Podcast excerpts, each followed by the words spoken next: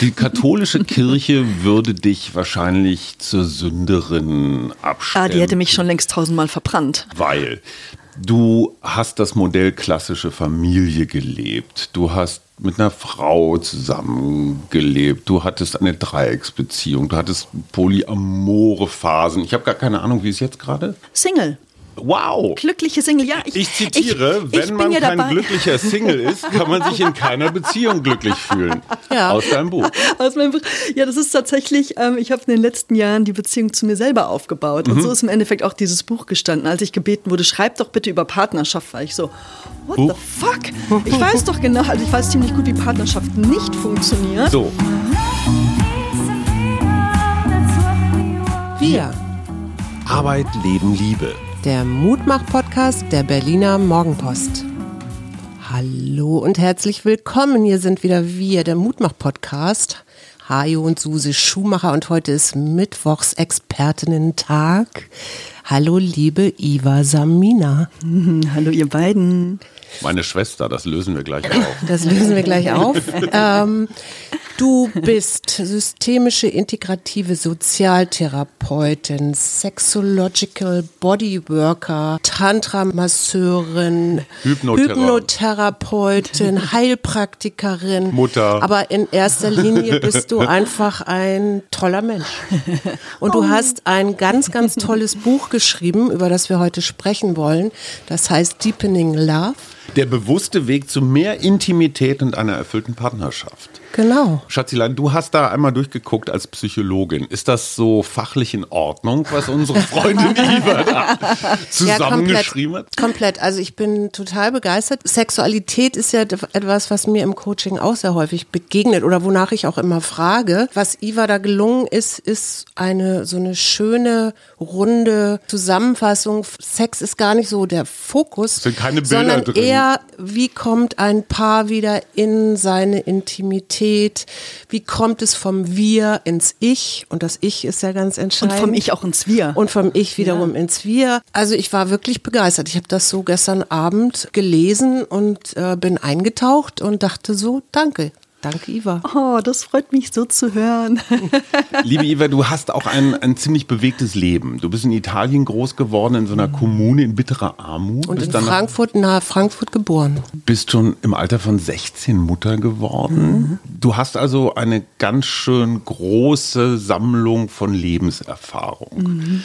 Und das habe ich gemerkt, als wir uns kennengelernt haben. Kannst du dich noch so in etwa erinnern? Es war in Schweden auf einem Kommunikationstraining. Besser umgehen miteinander. Weißt du noch, wie das genau war? Wie ist deine Version? Ja, es war ganz schön. Es war ganz klar einfach eine ganz starke Anziehung zwischen uns und es war aber ganz klar, es ist keine sexuelle Anziehung. So, da war was. Ich habe dich sexuell nicht angezogen, okay, das ist mir neu, das muss oh. ich jetzt oh. erstmal erwarten. Also durcharbeiten, tut mir weh, aber okay. ja, und dann haben wir uns hingesetzt und geschaut und gesprochen, so was ist da eigentlich? Und du meintest irgendwann, boah, du, du fühlst dich an wie meine kleine Schwester und das war für mich so ein äh. Krass. Das war noch ein bisschen anders. Du fühlst dich Erinnerung. an wie mein Bruder. Ja, dann sag mal, das ist meine Erinnerung. Wir sind so ein bisschen umeinander rumgeschlichen, haben dann irgendwie festgestellt, wir sind beide aus Berlin. Ich machte irgendwie so ein Anzeichen von wegen, ich würde dich gerne näher kennenlernen und du warst ein bisschen zurückhaltend im Sinne von, ey, ich hatte viel um die Ohren und ich will jetzt hier auch mal ein bisschen für mich sein. Klammer auf, boah, die Kerle gehen mir so auf den Senkel, die alle um mich rumschwören, weil du einfach auch eine echt tolle Frau bist. Und dann bin ich so ein bisschen kleinlaut vom Hof geschlichen und am nächsten Tag habe ich dich um ein Gespräch gebeten und habe gesagt, ja, stimmt, da hast du mein Gespräch. Weißt gebeten. du was? Ich glaube, wir sind uns einig, dass wir das Thema Sex oder Anmache oder so jetzt einfach mal zur Seite packen. Ich möchte aber trotzdem mit dir in der Verbindung sein. Lass uns doch dieses Bruder-Schwester-Modell mal versuchen. Das war für mich ein Riesenschritt, weil ich in meiner Männlichkeit immer eher so in diesem Jäger-Beuteschema war und dieses erwachsene Miteinander umgehen. Wir machen jetzt hier mal eine neue Rollenverteilung, die jetzt so aus dem klassischen ein bisschen vielleicht abweicht. Das war für mich persönlich eine Riesenerfahrung, mit einer mhm. Frau auf einer anderen Ebene ja Freundschaft zu schließen. Mhm. Du guckst mich jetzt so aus großen Augen an Und dieses Bruder-Schwester-Ding. Ja, ich finde, das ist eben nicht nur, es ist nicht nur unbedingt Freundschaft, sondern es ist wirklich so, es war wie so ein Wow. Wir kennen uns. Ja, du, das, das war so, als du es ausgesprochen hast, war es so ein, ja, Bruder, so fühlt sich das an. Genau. Und seitdem gab es da irgendwie auch nie einen Zweifel. So, seitdem. Und das ist total stabil, ne? Also das, das war so ein Impuls und, und das macht dich für mich so besonders. Hm. Also auch unsere Beziehung. Und vor allen Dingen Suse hat überhaupt kein Problem damit, weil manchmal sind so Eifersuchtsthemen oder so dann durchaus präsent und in diesem Fall, oder? Nö, du hast es ja auch erzählt. Also du kamst ja nach Hause und sagst, ich habe jetzt noch eine Schwester. So. ich habe okay. eine Schwester, das muss man sagen. Hallo Hannelore. Hannelore ist 18 Jahre älter als ich. Also das ist schon eine sehr große Schwester. Und du bist halt so fünf Jahre jünger. Aber, Nein, aber was, ich, was ich so ganz interessant finde an eurem Kennenlernen ist, dass du ja gerade, Hajo, auch etwas geschildert hast, was, glaube ich, sehr, sehr typisch männlich ist, wenn es das überhaupt gibt, dass nämlich Männer das Gefühl haben, sie müssen eher initiieren, also meinetwegen auch das Interesse an Sex, obwohl sie womöglich gar keine Lust haben, aber aus so einem maskulinen Selbstverständnis oder so ein Selbstbild zu wahren. Ich, ich habe irgendwo gelesen, so in, in Studien taucht auf, dass Männer ihr Bedürfnis so in den Mittelpunkt stellen, während Frauen eher gucken, was wünschen die, also wie kann ich die Wünsche des anderen befriedigen. Mhm. Würdest du das unterschreiben? Ja, also ne, ich habe gleich reingefühlt und ich, mir fallen auf jeden Fall auf Anhieb viele Situationen ein oder viele Menschen, die ich kenne, die das so, so handeln. Ja, und was mir aber gerade, als du gesprochen hast, auch noch in den Kopf kam, ist, dass einfach auch viele Menschen Sex mit Intimität und Nähe verwechseln. Das mhm. heißt, wenn es eine Anziehung gibt, dann denken viele, oh, jetzt, jetzt muss es sexuell werden. Aber manchmal geht es nur darum, gemeinsam eine Tasse Tee zu trinken oder mhm. in dem Fall Bruder mhm. und Schwester zu werden. Mhm. Und da wirklich, glaube ich, ist es ganz gut, wenn wir immer noch mal reinfühlen und schauen, was ist diese Anziehung? Was will eigentlich wirklich geschehen, wenn wir mhm. ganz, ganz ehrlich sind und wir diese dieses Kopfkino mal kurz bleiben lassen. Mhm. Und da bist du ja bei einem ganz entscheidenden Punkt, der in deinem Buch auch so schön ist, weil der so, so eine Grundlage dieses erstmal, wer bin ich denn eigentlich und was habe ich denn für Wünsche oder mhm. eine Bedürfnisse? Kann ich die artikulieren, klar und ehrlich? Wo sind auch meine Grenzen vielleicht? Mhm. Und das ist so wichtig. Und ich habe so viele Menschen, die zu mir in die Praxis kommen, die mir sonst was erzählen. Ich habe das Problem oder ich will das lernen oder noch tollere Orgasmen oder ich will noch ein tollerer Hecht im Bett werden. Und ganz oft, ich würde sagen, zu 60, 70 Prozent läuft es wirklich darauf hinaus, dass wir ganz schnell herausarbeiten, die Person weiß gar nicht genau, was sie wirklich will, was die eigenen Bedürfnisse sind. Wie kriege ich das raus? Indem die Person zum Beispiel mit mir zusammenarbeitet. Okay, das ist eine sehr schlaue Antwort. Und dass die meisten Menschen gar nicht ihre Grenzen kennen. Mhm. Ähm, und ich finde das auch nicht verwunderlich, weil die Art und Weise, wie wir alle erzogen wurden und wie wir auch teilweise unsere Kinder erzogen haben, das ist dieses System von, wir müssen sehr freundlich sein, ja. Und kleine Kinder sind ganz offen, ehrlich und direkt und die sagen ganz schnell, wenn sie was doof finden. Und zwar sehr unfallblämend, so ein Bäh, will ich nicht, geh weg, finde ich doof. Und dann mhm. kommen die Erwachsenen und sagen oft dieses, das macht man aber nicht. Ja, gute Erziehung, benimm dich. Jetzt gib deinem Onkel die Hand. Nein, will ich nicht. Doch, gib deinem Onkel die Hand und sei ein gutes Kind. Und komm her, lass dich küssen. Mm, nein, i, geh weg, will ich nicht. Doch, komm her. Mm. Das heißt, wir bringen Kinder bei, wenn du angenommen werden willst, nicht bestraft werden willst, geliebt werden willst, überleben willst und so weiter, dann hast du gefälligst über deine Grenzen zu gehen und andere über deine Grenzen gehen zu lassen. Und das passiert ja nicht einmal, sondern das passiert ja tausende von Malen. Mhm. Und das, wie auch Kindergarten, Schulsystem und so weiter, da kriegen wir ja auch nichts anderes vermittelt, als dass wir unsere eigenen Grenzen immer und immer wieder ignorieren müssen, hinten anstellen müssen. Und dann wachsen wir heran und haben gelernt, meine eigenen Grenzen zählen gar nichts. Mhm. Wichtig ist, dass ich mich anpasse und diesem System irgendwie unterordne und gefalle. Mhm. Und dann, genau, und dann kommen sie eben in die Praxis und plötzlich stehen sie da und schwimmen herum und wissen nicht, wie ihnen geschieht. Da sind wir an einem Punkt, der mich an deinem Buch wirklich fasziniert hat, diese radikale Ehrlichkeit. Weil du sagst, egal was wir gelernt haben an Höflichkeit und Zurückhaltung und Dienstleistungsmentalität, mhm. du sagst deinen Mitmenschen relativ klar, hart aber fair, will ich nicht. Will ich nicht, lass das, lass uns was anderes versuchen. Also diese Konventionen hast du nicht mehr. Wie Teilweise viel, schon, ne? Ich, ich rutsche auch manchmal in die alten aber Muster rein. Aber es erfordert rein. wahnsinnig ja. viel Mut, mhm. in diese offene Kommunikation zu gehen, mhm. finde ich. Mhm. Weil du ja immer die Angst haben musst, der andere kriegt es in den falschen Hals oder jetzt ist Ja. irgendwie schlechte Stimmung. oder Passiert so. auch schnell. Ja, aber wie hast du das gelernt? Also wie, wie, weil ich merke, selbst nach unseren 30 Ehejahren denke ich immer noch, ach, ich muss ihr einen Gefallen tun oder ich muss es ihr schön machen Mhm. und guck gar nicht so ehrlich auf meine Bedürfnisse. Wie- Es wie ist auch echt eine filigrane Gratwanderung. Ne? Das passiert ja dann auch ganz schnell, dass es ins andere Gegenteil um, umschwenkt. Und es, ist, es geht jetzt nur noch um meine Bedürfnisse. Ist mir doch egal, das ist Genau. doch dein Problem. Ne? Ja, ja. Und diese filigrane Gratwanderung ist eigentlich ein immer wieder neues Einchecken dieses, bin ich mit der anderen Person noch in Verbindung und bin ich mir selber noch treu, bin ich ehrlich, bin ich authentisch, kann ich meine Wahrheit vertreten, lebe ich die noch? Und ich habe das einfach auch immer wieder dadurch gelernt, indem ich meine Grenzen habe übertreten lassen. Ich bin auf die Schnauze gefallen und dann musste ich halt wieder aufstehen und habe gedacht, okay, gut, das mache ich nicht nochmal. Dann habe ich wieder über eine, Gren- eine Grenze gehen lassen, bin wieder auf die Schnauze gefallen und so habe ich mich langsam hochgearbeitet. Ich bin auch immer noch dabei. Die katholische Kirche würde dein, Entschuldigung, Schatz. Nö, willst du? jetzt reden wir über die katholische Kirche. ich fand finde, den die passt hier gerade nicht hin. Aber Doch, die okay. passt hier total hin. Die katholische Kirche würde dich wahrscheinlich zur Sünderin abstellen. Ah, die hätte mich schon längst tausendmal verbrannt. Äh, Die, genau, du wärst schon mehrfach verbrannt worden, weil du hast das Modell klassische Familie gelebt. Du hast mit einer Frau zusammengelebt. Du hattest eine Dreiecksbeziehung. Du hattest polyamore Phasen. Ich habe gar keine Ahnung, wie es jetzt gerade. Single. Wow. Glückliche Single, ja. Ich zitiere, ich, ich wenn man ja kein dabei. glücklicher Single ist, kann man sich in keiner Beziehung glücklich fühlen. Ja. Aus deinem Buch. Aus meinem Buch. Ja, das ist tatsächlich, ähm, ich habe in den letzten Jahren die Beziehung zu mir selber aufgebaut. Mhm. Und so ist im Endeffekt auch dieses Buch gestanden. Als ich gebeten wurde, schreib doch bitte über Partnerschaft, war ich so, what Buch? the fuck? Ich weiß doch genau, also ich weiß ziemlich gut, wie Partnerschaft nicht funktioniert. So. Und dann, dann hatte ich erst richtig Angst und ich, was soll ich denn da machen? Das kann ich doch gar nicht. Und dann war, habe ich gemerkt, das stimmt nicht. Das stimmt nicht, weil ich habe schon auch Ideen, wie es funktionieren kann. Und vor allem, ähm, ich habe gemerkt, dass diese Beziehung zu mir selber, dass die so wichtig ist. Und seitdem ich diese Beziehung zu mir selber kultiviere, fangen auch die Beziehungen im Außen an sich total zu ändern. Freundschaften, äh, Liebschaften zu meiner Familie und so weiter. Es ist, es ist unglaublich. So, also ein klassisches Lotterleben nach den Maßstäben des Vatikans, um das wir dich alle ein bisschen beneiden, weil du hast einfach viele Erfahrungen gemacht, die andere Menschen gerne machen würden, aber sich irgendwie nicht trauen oder passt gerade nicht.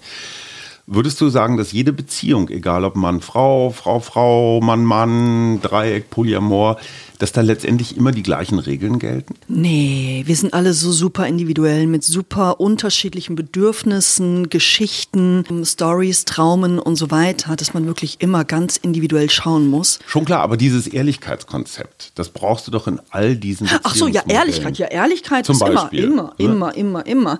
Und das kann sein, dass sich, wenn wir wirklich, wirklich ehrlich sind, dass sich ganz viele Menschen erstmal von uns abwenden. Mhm. Ich habe viele Freunde verloren und ich habe vier Jahre richtig gelitten. Richtig gelitten.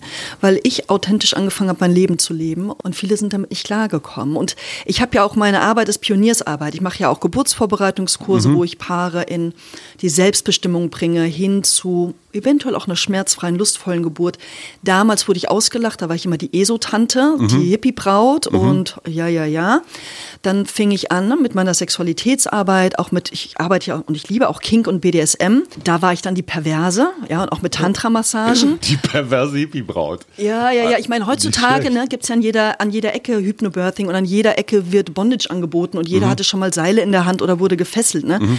In, in äh, jedem zweiten Club kann man heutzutage auf eine Fetischparty gehen. Das ist In jetzt Berlin, So, äh, also- in Berlin. und auch in anderen Ecken. Bielefeld. Fetischparadies. Ist so mehr Mainstream geworden, aber Mhm. damals, ne, also wirklich zu mir zu stehen, meine Wahrheit zu leben. Also ich bin echt einige Male gestorben. Es war nicht immer leicht. Gab es ein Schlüsselerlebnis, wo du gesagt hast, jetzt ändere ich mein Leben? Ich bin rein gewachsen. Ich bin einfach immer meiner Freude gefolgt. Dieses, wo geht mein Herz auf? Wo, wo habe ich ein Ja für? Alles andere habe ich mal gemerkt, geht nicht. Da werde ich eng und ich werde krank, ich werde unglücklich. Und ich habe irgendwann realisiert in meiner Vergangenheit, dass ich unfassbar unglücklich bin. Ich war wahnsinnig, wahnsinnig unglücklich. Mir ging es wirklich nicht gut. Und da habe ich gemerkt, ich muss wirklich was ändern. Ich muss was ändern. Und ich habe gemerkt, wie dieser Weg mir gut tut. Und je mehr ich auf diesem Weg blieb, desto mehr habe ich Rückenwind bekommen. Mhm. Du bist ja auch eine Verfechterin und ich durfte ja dabei sein von heirate dich selbst. Kannst du mal zu dem Konzept was sagen? Ja, das stimmt, du warst dabei. Du bist immer meine Trauzeugin.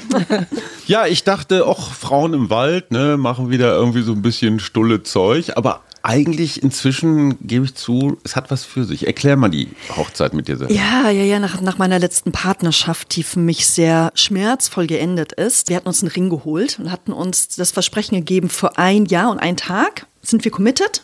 Egal was kommt, wir bleiben zusammen und nach diesem einem Jahr und einem Tag kommen wir wieder zusammen und checken nochmal ein. Mhm. Passt es oder nicht? Wären wir auseinandergegangen oder hätten es nochmal für ein Jahr erneuert? ist alles anders gekommen. Aber der Plan war erstmal gut. Der Plan ist super. Ja. Bis zu unserem Lebensende für immer und ewig. Ich glaube, das ist so, ne, das können wir gar nicht versprechen. Wir haben vielleicht Intention, aber wir können es nicht versprechen. Wohingegen wir können es uns selber versprechen. Und das ist, glaube ich, das Einzige für immer und ewig, was wir uns wirklich, ne, also wir mhm. uns selber versprechen können. Und dann stand ich da mit diesem Ring und dachte mir so, boah, was mache ich damit? Wegschmeißen will ich ihn nicht, die Schublade mhm. zu legen ist doof. Und dann dachte ich mir, Mann, ey, ich kann mich auch einfach, ich kann mir den selber anstecken. Mhm. Und dann habe ich den einfach weggegeben, mir einen neuen geholt. Und genau, und hatte dann Susi gefragt, ob sie meine Trauzeugin sein will. War, ich habe wirklich gemerkt, ich will eine Zeugin, ich will bezeugt werden ja. da drin. Suse hat es wirklich total schön gemacht, eine schöne Rede und ich habe eine Torte geholt und Champagner und mir ein schönes Kleid. Und wir waren in der Natur. Und barfuß in der Natur und das war so toll. Und das war, es hat wirklich, es gab einen Shift in meinem System. Das ist ganz tief ich weiß gar nicht genau, wie ich das beschreiben soll, in mich hineingesickert. Ich sag Ja zu mir, ich committe mich zu mir, ich bin mir treu, ich stehe zu mir. So eine Selbstverpflichtung ja, auch, ne? Egal was kommt, in guten wie in schlechten Zeiten. Mhm. Und, und das ist toll. Und ich habe den Ring auch fast immer an.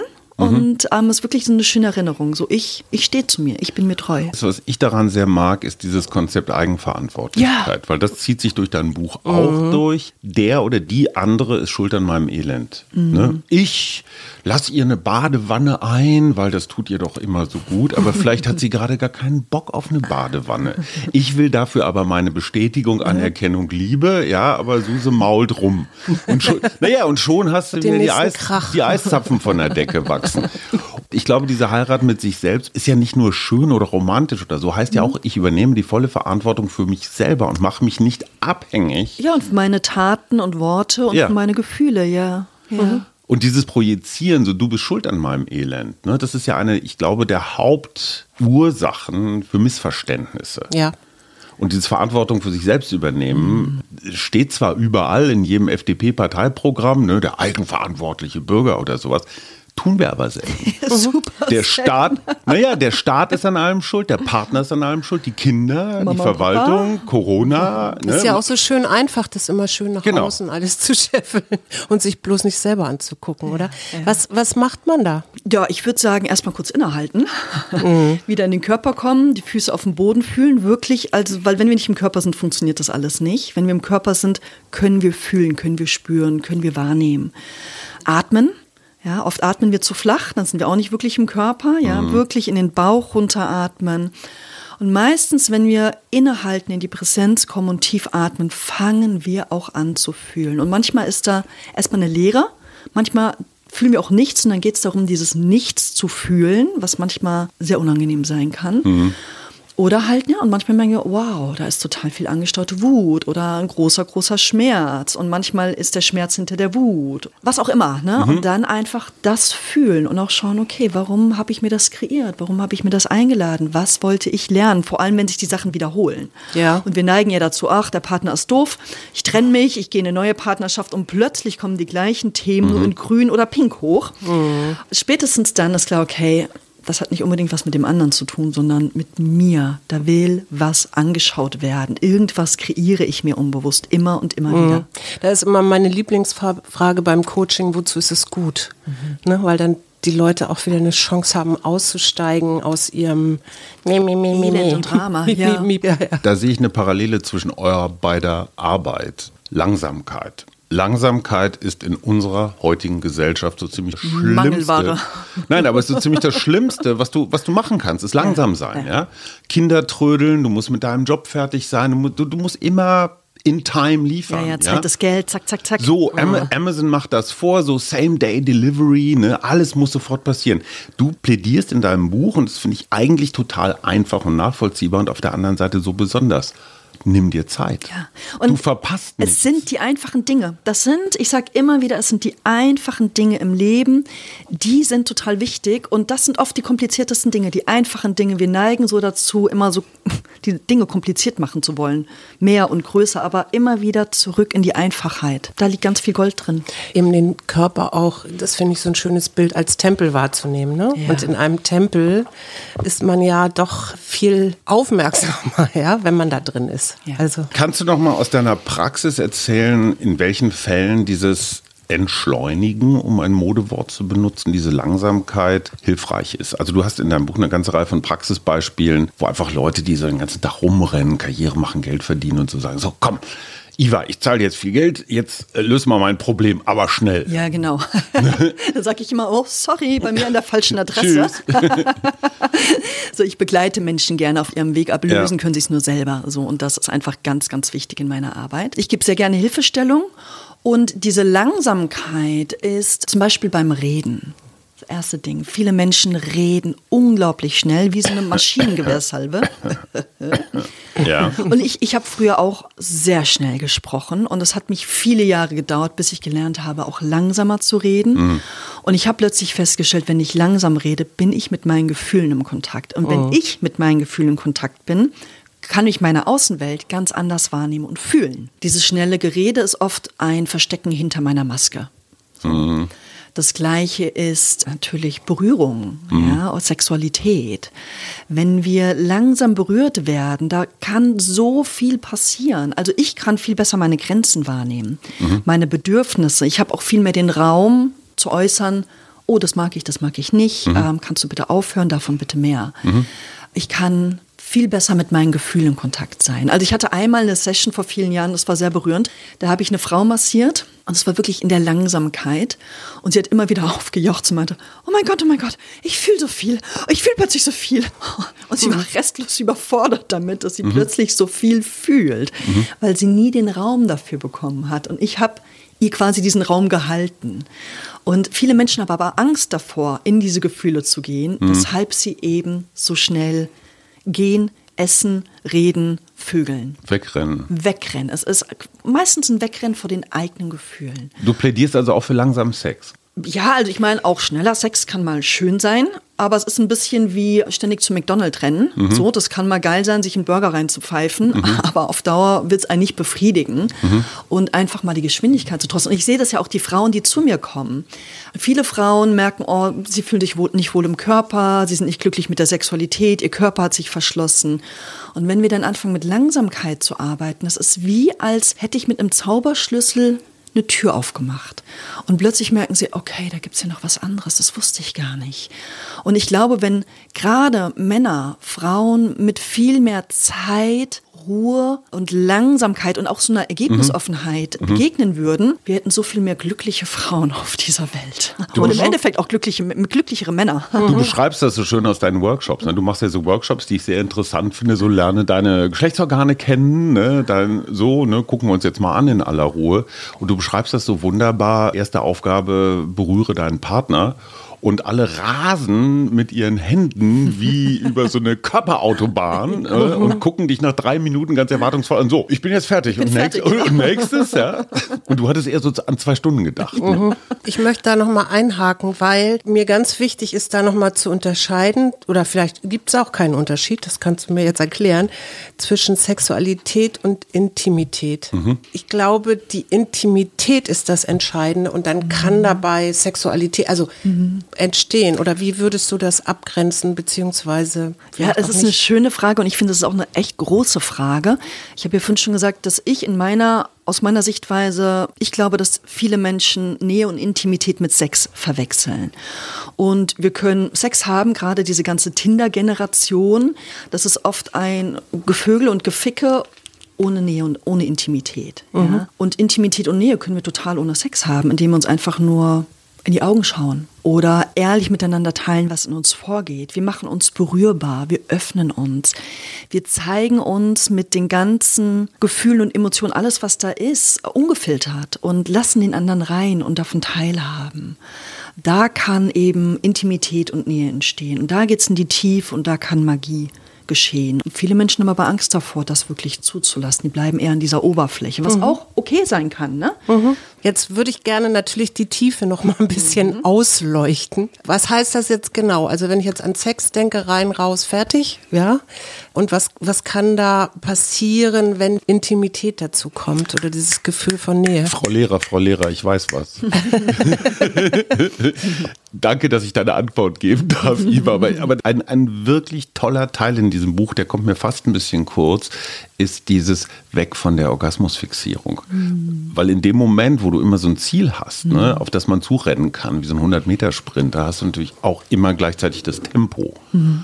Und das finde ich gerade für Männer im fortgeschrittenen Alter. Also ich frage für einen Freund, wenn ich jetzt, wenn ich jetzt nicht permanent Höhepunkte abliefern muss, entspannt das so unfassbar. Und das kann man sich nicht vorstellen. Und wenn ich, ich habe ja auch immer wieder Männergruppen. Und wenn ich jetzt sage, von 20 Männern zwei Männer genau damit erreiche, dann war das viel. Quatsch. Ja. Und bei den anderen merke ich es oft, wie so die Augen werden größer. Es ist wie so ein, was? Jetzt darf ich nicht mehr meinen Sex haben, jetzt darf ich keinen Orgasmus mehr haben und, und ich merke so. Was ist das? Sie wollen das nicht reinlassen, die Angst davor, etwas verändern zu müssen, Angst vielleicht sich auch Dinge anzuschauen. Und ich merke aber, die, die sich darauf einlassen, es ist wie so ein, dieses, ich sage immer, es sind wie so zwei Spielfelder, ja. Also es ist, wenn ich mit jemandem sexuell bin und wir betreten das Spielfeld, hier geht es um den Orgasmus, mhm. da fangen wir ganz schnell an, ähm, unsere Knöpfchen zu drücken. Dann fangen wir an, unsere Sextapes abzuspulen. Und mhm. dann weiß ich, ah, ich muss hier streicheln oder küssen mhm. oder lecken und so weiter. Und Sieben Wege, sie garantiert in die Raserei zu treiben. Ja, genau, ja. genau so, ja. Und dann andersrum genauso. Und dann kommt oft total viel Druck auf und total viel Stress. Dieses, oh, ich muss jetzt unbedingt einen Orgasmus haben, weil er gibt sich so viel Mühe und ich muss jetzt eine Erektion haben, ich kann sie nicht enttäuschen und oh nein, jetzt ist er vor mir gekommen und dann geht das ganze Drama mhm. los und man kann sich nicht vorstellen, vorstellen, wie viel Angst und Stress und Druck einige Menschen deshalb mit sich herumtragen. Mhm. Das ist unglaublich. Ich stehe manchmal da und, und denke mir, wie kannst du noch atmen bei dem, was du mhm. mit dir herumträgst? Mhm.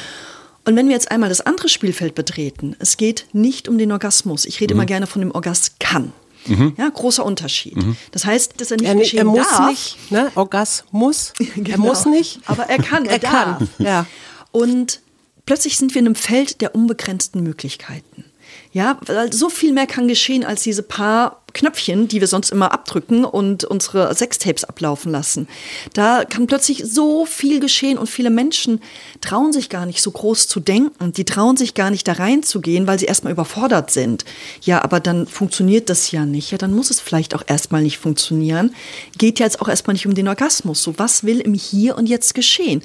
Und wenn wir uns aneinander über, gegenüber sitzen, dann kann ich schauen, wo geht meine Energie? Und dann merke ich, ah, oh, hier, da ist eine schöne Speckfalte, da habe ich mhm. gerade Lust reinzukneifen oder reinzubeißen oder oh, der Oberschenkel, ja, der, oh, der zieht mich gerade an, da will ich gern rumknabbern und oder massieren und aus diesem Augenblick heraus und dann öffnen sich so oft neue Türe mhm. und so viel mehr kann geschehen, so viel mehr. Mhm. Wir müssen uns nur erlauben, diesen unbekannten Raum einmal zu betreten und uns vielleicht auch damit konfrontieren, dass wir mal eine Weile nicht, nicht wissen. Mhm. Ich frage auch für einen Freund. Für eine Freundin? Nein, in dem Fall wirklich für einen Freund. und zwar so der Klassiker. Kinder sind geboren. Es gab mal irgendwie ein Paar, das fand sich sehr attraktiv. Das war, hatte auch Sexualität und nun sind die Kinder da und da gibt es den Freund, der Lust hat nach wie vor der Nähe möchte, also vielleicht nicht unbedingt nur Orgasmus oder so, sondern wirklich Nähe und die Mutter, die ja, da irgendwie gerade gar nichts mit anfangen kann. Ich habe auch mal irgendwo neulich gehört, eine Vulva kann auch einschlafen. Was machst du, wenn so ein Paar zu dir kommt? Was, wie fängst du da an? Oder was könnte man diesem Freund raten, wie er wieder mehr in, die, in den Austausch, sage ich mal, den intimen Austausch mit seiner Frau kommt. Ich meine, da muss man natürlich noch mal schauen, was ist genau die Beziehungsdynamik bei den beiden. Wie voll mhm. ist ihr Tag? Wie alt sind die Kinder? Wenn das Kind klein ist, noch viel in der Brust ist, ja, da ist einfach die Mutter viel mit Nähe geben beschäftigt und ist einfach oft überfordert, jetzt noch jemandem Nähe zu geben. Mhm. Dann ist auch die Art, die Frage, wie tritt er an die Partnerin heran? Ja, sind das Küsse, die immer gleich darauf darauf abzielen, oh, jetzt will ich aber eigentlich mit dir ins Bett? Oder sind das auch bedingungslose Küsse, die einfach nur nährend sind? Mhm. Ähm, wie, viel, wie viel gibt es zu tun im Alltag? Schaffen die beiden es auch, sich mal eine Insel zu kreieren, wo es nichts zu tun gibt? Und daran scheitern wirklich viele, weil doch Facebook und Instagram und all das dann doch wichtiger ist, als mal zu sagen, Dienstagvormittag und Freitagnachmittag besorgen wir uns einen Babysitter. Das sind unsere zwei, drei Stunden, wo wir einfach nur in Intimität und Nähe sein können oder mhm. wo wir schöne Gespräche haben können, um uns wieder zu verbinden. Und mhm. das sind auch wieder diese ganz einfachen und banalen Dinge. Aber wenn die stimmen, dann kann es eben schon viel mehr in die Tiefe gehen. Und dieses, also ne, ja, da, ja, ja, da, da, ansetzen und dann muss man eben schauen, so was sind die Dynamiken, was bringen die eigenen, äh, die, die beiden Personen selber noch mit rein. Und oft trenne ich die beiden und dann fange ich mit ihr an zu arbeiten und mit ihm an zu arbeiten, um diese Dynamiken auch klar zu machen. Schau mal, das ist dein Muster, schau mal, das ist dein Muster, dann kannst du sehen, so klappt das nicht so gut. Mhm. Wenn du aus deiner Erfahrung mal so sprichst, was ist so das größte oder dir am häufigsten begegnende Frauenproblem? Frauenproblem. Die eingeschlafene Vulva? Naja, weißt du, mit diesem Wort Problem bin ich vorsichtig, okay. aber Thema, ne? Mhm, Thema. Ist die eigenen Bedürfnisse, Bedürfnisse nicht wirklich zu kennen. Mhm.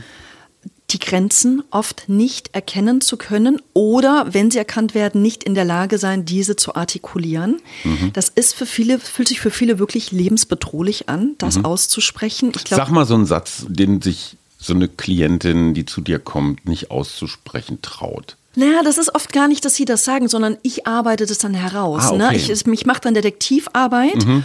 und darauf läuft es dann oft mhm. hinaus. Und ähm, wir machen dann Übungen. Es gibt unterschiedliche Übungen. Ne? Mhm. Ne? Mit sag mir doch mal, wie soll ich dich im Hier und Jetzt gerade berühren? So, mhm. Das weiß ich doch nicht. Mhm. So, ja, das kannst du jetzt auch nicht im Kopf wissen, aber dein Körper wird das gleich wissen. Mhm. Fühl mal in den Körper rein, wo will dein Körper berührt werden? Die meisten wissen es dann sehr gut, mhm. aber im Kopf sind sie in dieser Idee noch verhaftet, ich, ich weiß es nicht. Mhm. Und da steht was zwischen ihnen. Und über den Körper lernen sie das wieder oder fangen sie an zu vertrauen. Oh, stimmt, ich, ich weiß es schon, ich muss nur hinfühlen. Mhm. So. Ist das bei Männern ähnlich? Also ist das auch das hauptsächliche Männerproblem, dieses die eigenen Bedürfnisse gar nicht so richtig zu kennen? Ja, ich würde sagen, bei Männern ist es eher, dass sie sich gerne schnell mal im Außen verlieren. Ja. Dieses, da ist meine Frau und ähm, ich, ich, muss jetzt ein guter Liebhaber sein. Ich muss, mhm. ne, ich muss sie jetzt befriedigen, ich muss sie bedienen. Und er ist oft im Tun und im Machen, im mhm. Gefallen wollen und sie glücklich machen wollen. Mhm. Und sie ich meine, das ist jetzt wirklich sehr, ne? okay, sehr, sehr pauschal. pauschal. Ja. ja. aber sorry. Aber es ist das, was mir immer wieder also regelmäßig auffällt. Und sie liegt oftmals passiv da, ist total glücklich über die Berührung, ja. aber schafft es gar nicht, darüber hinaus zu gehen, zu sagen, hey, ich möchte es gerne mal lieber so oder mach doch mal so oder das mag ich jetzt nicht oder das könnte noch ein bisschen besser sein. Ich versuche das ins Praktische zu übersetzen. Wenn eine Frau, die permanent ihre Bedürfnisse äußert und sagt, mach mal hier, mach mal da und er tut das dann auch noch, dann quatscht man ja die ganze Zeit beim Sex, oder? Man gibt sich ja pausenlos irgendwie Hinweise, zeigt sich Grenzen auf oder. Naja, es kommt ja ein bisschen drauf an, wie wir das machen. Ne? Also es ist so ein, okay. wir können natürlich sagen, jetzt mach mal hier, oh, das habe ich jetzt aber schon dreimal gesagt, ja. nee, nee, nee. Los. ne? So, oh, und der nächste Streit ist vorprogrammiert. Mhm. Wir können es aber auch aus dem Herzen heraus machen. Mhm. Ne? Dieses, hey, du schau mal, wenn du ein bisschen mehr so machst, dann finde ich es echt noch toller. Mhm. Das kommt ganz anders an.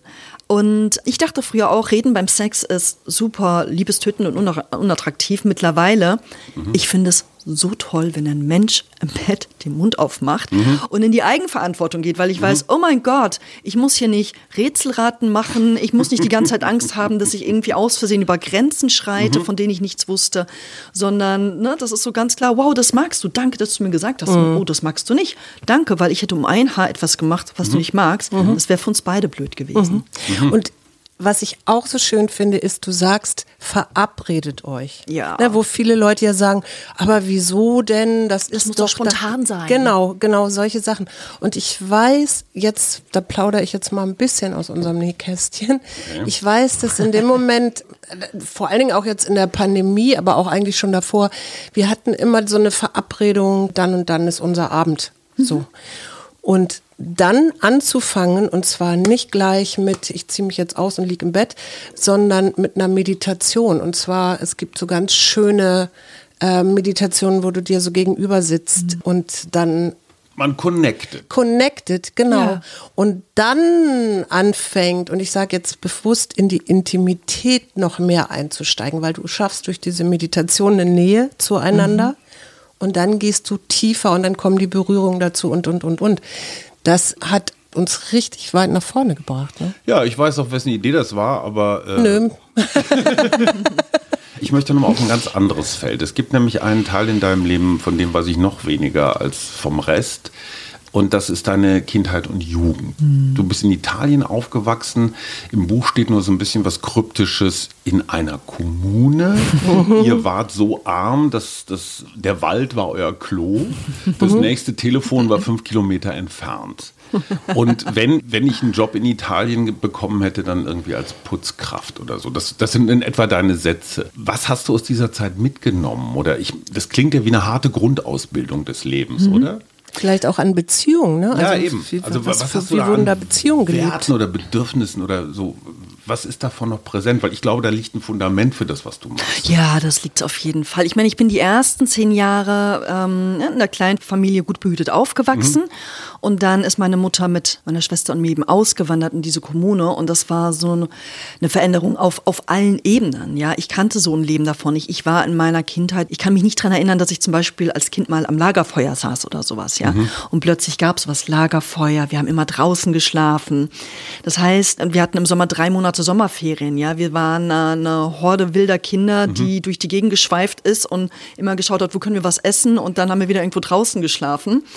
Und War das so eine Hippie-Kommune oder so eine Öko-Kommune? Ja, oder? doch, so ein bisschen. Damals war es so ein bisschen hippiesk auf jeden Fall. Okay.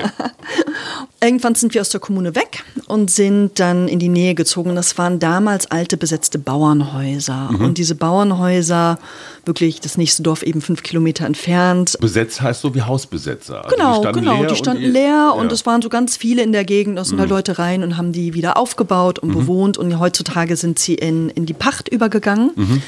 Ja, und da, da gab es halt nichts. Also wenn es doll geregnet hat, hat es halt durchs Dach reingeregnet mhm. und wenn der Wind gepfiffen hat, ich habe mein Fenster immer mit Schafwolle ausgestopft, damit der Wind nicht reinpfeift. Mhm. Ähm, genau, wir hatten einige Jahre keine Toilette, wir mussten immer ins Bad gehen mhm. und uns halt irgendwie in, in einem Kübel waschen. Und nee, Telefon hatten wir auch nicht. Das ist Holz für den Ofen mussten wir immer im Wald sammeln. Also jeden Tag drei Stunden Holz sammeln. Immer mhm. tiefer an den Wald rein, tote Baumstämme finden. Mit der Hand Säge, Kleinsägen auf der Schulter hochtragen, nach Hause bringen zu Hause wieder mit der Hand klein sägen und klein hacken, damit man es abends warm hat. So, und das habe ich ein paar Jahre gemacht. Warst du glücklich als Kind in diesem? Das war die Jugend. Mhm. Ähm, naja, es waren zwei Extreme. Ne? Es mhm. waren zwei total krasse Extreme. So will ich es nicht nochmal haben, weil es war, es war tough. Es war wirklich, wirklich tough. In mir ist eine unglaubliche Dankbarkeit für Wärme also Feu so Wärme, physische, physische Wärme, einfach äh, zu einer Heizung zu gehen und die Heizung auf zwei, drei oder sogar vier oder fünf mhm. zu drehen und dann ist der Raum warm, ist nach wie vor ein Wow. Oder im Sommer fließend Wasser zu haben. Ne? In Italien, es regnet wenig im Sommer, hatten mhm. wir wenig Wasser. Das heißt, wir hatten so und so viel Liter mhm. am Tag zur Verfügung mhm. und mit denen mussten wir auskommen. Und den Wasserhahn aufzudrehen und da kommt sauberes, klares Trinkwasser raus, so viel wie ich will es ist, es ist ein Geschenk. Und da ist in mir ganz viel Dankbarkeit und Demut. Ich habe auch Ziegen gehütet, ich habe Ziegen gemolken, ich habe den Käse selber auch gemacht, Brot gebacken, mit dem Garten gearbeitet. Mhm. Also ich habe gelernt, dass ich überleben kann. Ich habe gelernt, ich habe geholfen mit zu schlachten. Ja, also für mich ist es, wenn ich in den Supermarkt gehe und mir Fleisch kaufe, da weiß ich, das ist nicht einfach Fleisch, was aus dem Supermarkt kommt, mhm. sondern da steckt ein Lebewesen dahinter. Und ich weiß, wie sich das anfühlt, diesem Lebewesen das Leben zu nehmen. Und da ist auch eine gewisse Demut, wenn ich mir Fleisch in meinen Mund reinstecke. Was ich da so raushöre, ist ja auch eine, eine unglaubliche Verbindung eigentlich zur Natur. Mhm, ja. Ne? Denkst du, dass das mit etwas ist, was, was dich auch dazu gebracht hat, sich jetzt mit, ursprünglich wolltest du ja mit Geburt, ja, also Hebamme, also, ich wollte so Hebamme, Hebamme werden. werden. Und machst du ja auch, also vielleicht nicht als Hebamme, aber du hilfst Paaren, mhm. ihr Kind mit auf die Welt zu bringen. Und gleichzeitig gibt es jetzt eben dieses Thema noch Intimität oder Deepening Love, Sexualität. Meinst du, dass du da noch mal mehr oder tiefer gehen konntest, weil du diese Erfahrung hast? Ja, und ne, darum sind ja auch noch diese ganzen Erfahrungen, die ich mit den Menschen gemacht habe, mit der Lebenssituation, Mutter mit 16 und dreifache Mutter mit 21. Ich habe in so vielen unterschiedlichen Konstellationen gelebt und so viele Erfahrungen gemacht. Mit Ende 30 dachte ich, jetzt, also wenn ich jetzt sterbe, ist vollkommen okay. Ich habe so viel erfahren, wie die meisten Menschen mit 90 nicht. Mhm. Und dadurch, dass ich so viel erfahren habe, ermöglicht mir das auf so vielen Ebenen, andere Menschen besser zu verstehen. Mhm. Und dadurch kann ich ihnen auch, finde ich, zum Teil sehr gut Raum halten. Mhm. Da es wenig Vorurteile oder was auch immer. So, das ist, ähm, ich kann die Menschen sehr gut wahrnehmen und fühlen. Und für mich ist ja auch, Geburt ist in meinen Augen ein sexueller Vorgang. Mhm. Und wer dazu mehr wissen möchte, kann gerne zu mir kommen. Reden wir drüber, es wird jetzt zu ausufernd werden. Und es ist gleichzeitig auch Sexualität, ist auch ein missverstandenes Geschenk, geht nicht nur um dieses Konsumieren, das ist ein Tor zu allem, was ist. Also man, ja, das ist ein bisschen nie, aber man könnte auch sagen ins Göttliche, ja, mhm. zu uns selber. Die Tantriker sagen, Sexualität ist eine Form von Gebet. Ja, es ne? ist Oder eine Form von Gebet. Wir ja. verbinden uns mit allem, was Gottesdienst, ist. Ja. Ähm, und es ist mehr als jetzt nur unten Organe fühlen oder so. Genau, als rein raus und so mhm. weiter. Ich und das ist eben hoch spirituell und, und, eben auch mit der Natur. Das ist eins, das gehört zusammen. Ja. ja. So, jetzt wieder zurück auf den Boden der Tatsachen. Ich frage natürlich wiederum für einen Freund. Mein Bruder. viele, viele, viele Beziehungsmodelle ausprobiert. Mhm. Hatten wir am Anfang schon. Welches würdest du sagen, ist am kompliziertesten zu managen? ich glaube, glaub, sie sind alle gleich kompliziert, alle auf ihre Art und Weise. Also du würdest nicht sagen, dass ein Dreiecksverhältnis schwieriger ist als ein Zweierverhältnis? In einer gewissen Weise ist es schwieriger, komplizierter, aber auf einer anderen Art und Weise ist es auch wieder leichter. Mhm. Ja, weil wenn wir zu zweit sind, dann können wir uns in unseren Streitereien verhaken und sagen, nein, du bist schuld, nein, aber du bist schuld. Und wenn da ein Dritter steht und mhm. sagt, hey, mal ganz ehrlich, okay. ne, als neutrale Person, wenn ich drauf schaue, ich empfinde das auch so. Und ne, plötzlich mhm. ist man wieder in einem ganz anderen Gespräch. Es gibt noch eine Person mehr, die Raum hält. Dann streiten ähm. sich die anderen beiden.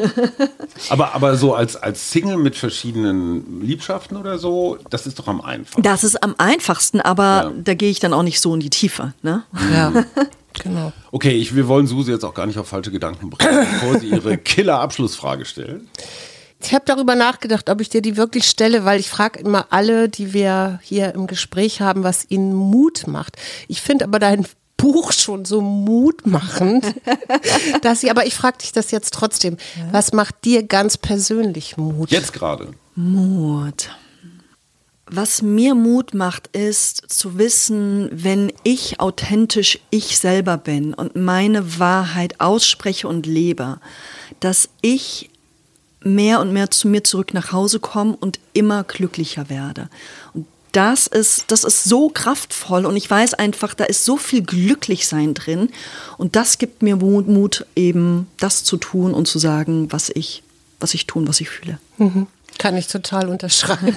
Wir empfehlen, ich schreibe es auch nochmal in die Show Notes, Iva Samina, Deepening Love, der bewusste Weg zu mehr Intimität und einer erfüllten Partnerschaft. Meine Schwester, ich möchte unbedingt noch Tina Molin erwähnen. Ja, die, die liebe Tina. Dir quasi, also beim Gebären hat. geholfen hat. Wir haben gemeinsam geboren. Ich mag das Buch total gerne, insbesondere auch, weil ich diesen Begriff der nährenden Sexualität so schön finde, dieses Nourishing. Mhm. Dieses ja. englische Wort, dafür gibt es gar nicht so eine richtige deutsche ja, Posit Positive Psychologie ist das auch, ne? Genau, genau. Nährend, aufblühend und so. Das ist ja aber aber allein die Idee, dass, das, dass da was Nährendes drin steckt, ohne dass man was isst, äh, oder wenn dann überhaupt, hat es nicht viele Kalorien.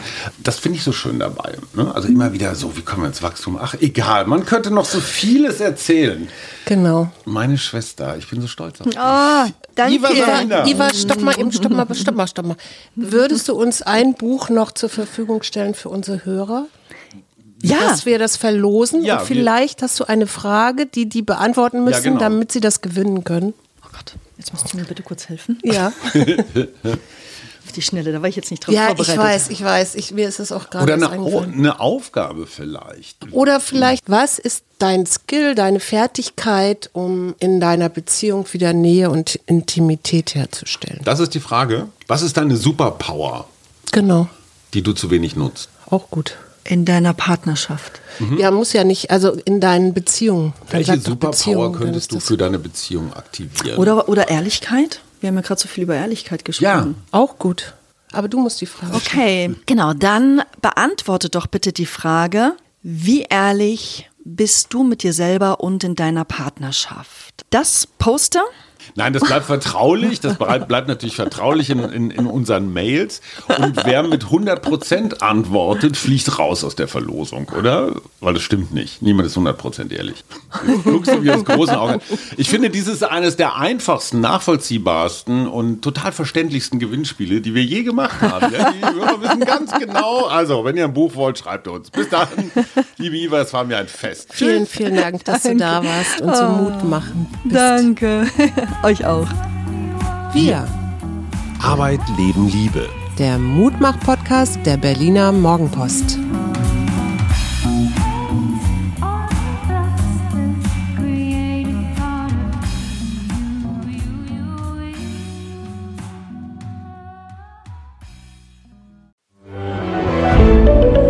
Ein Podcast von Funke.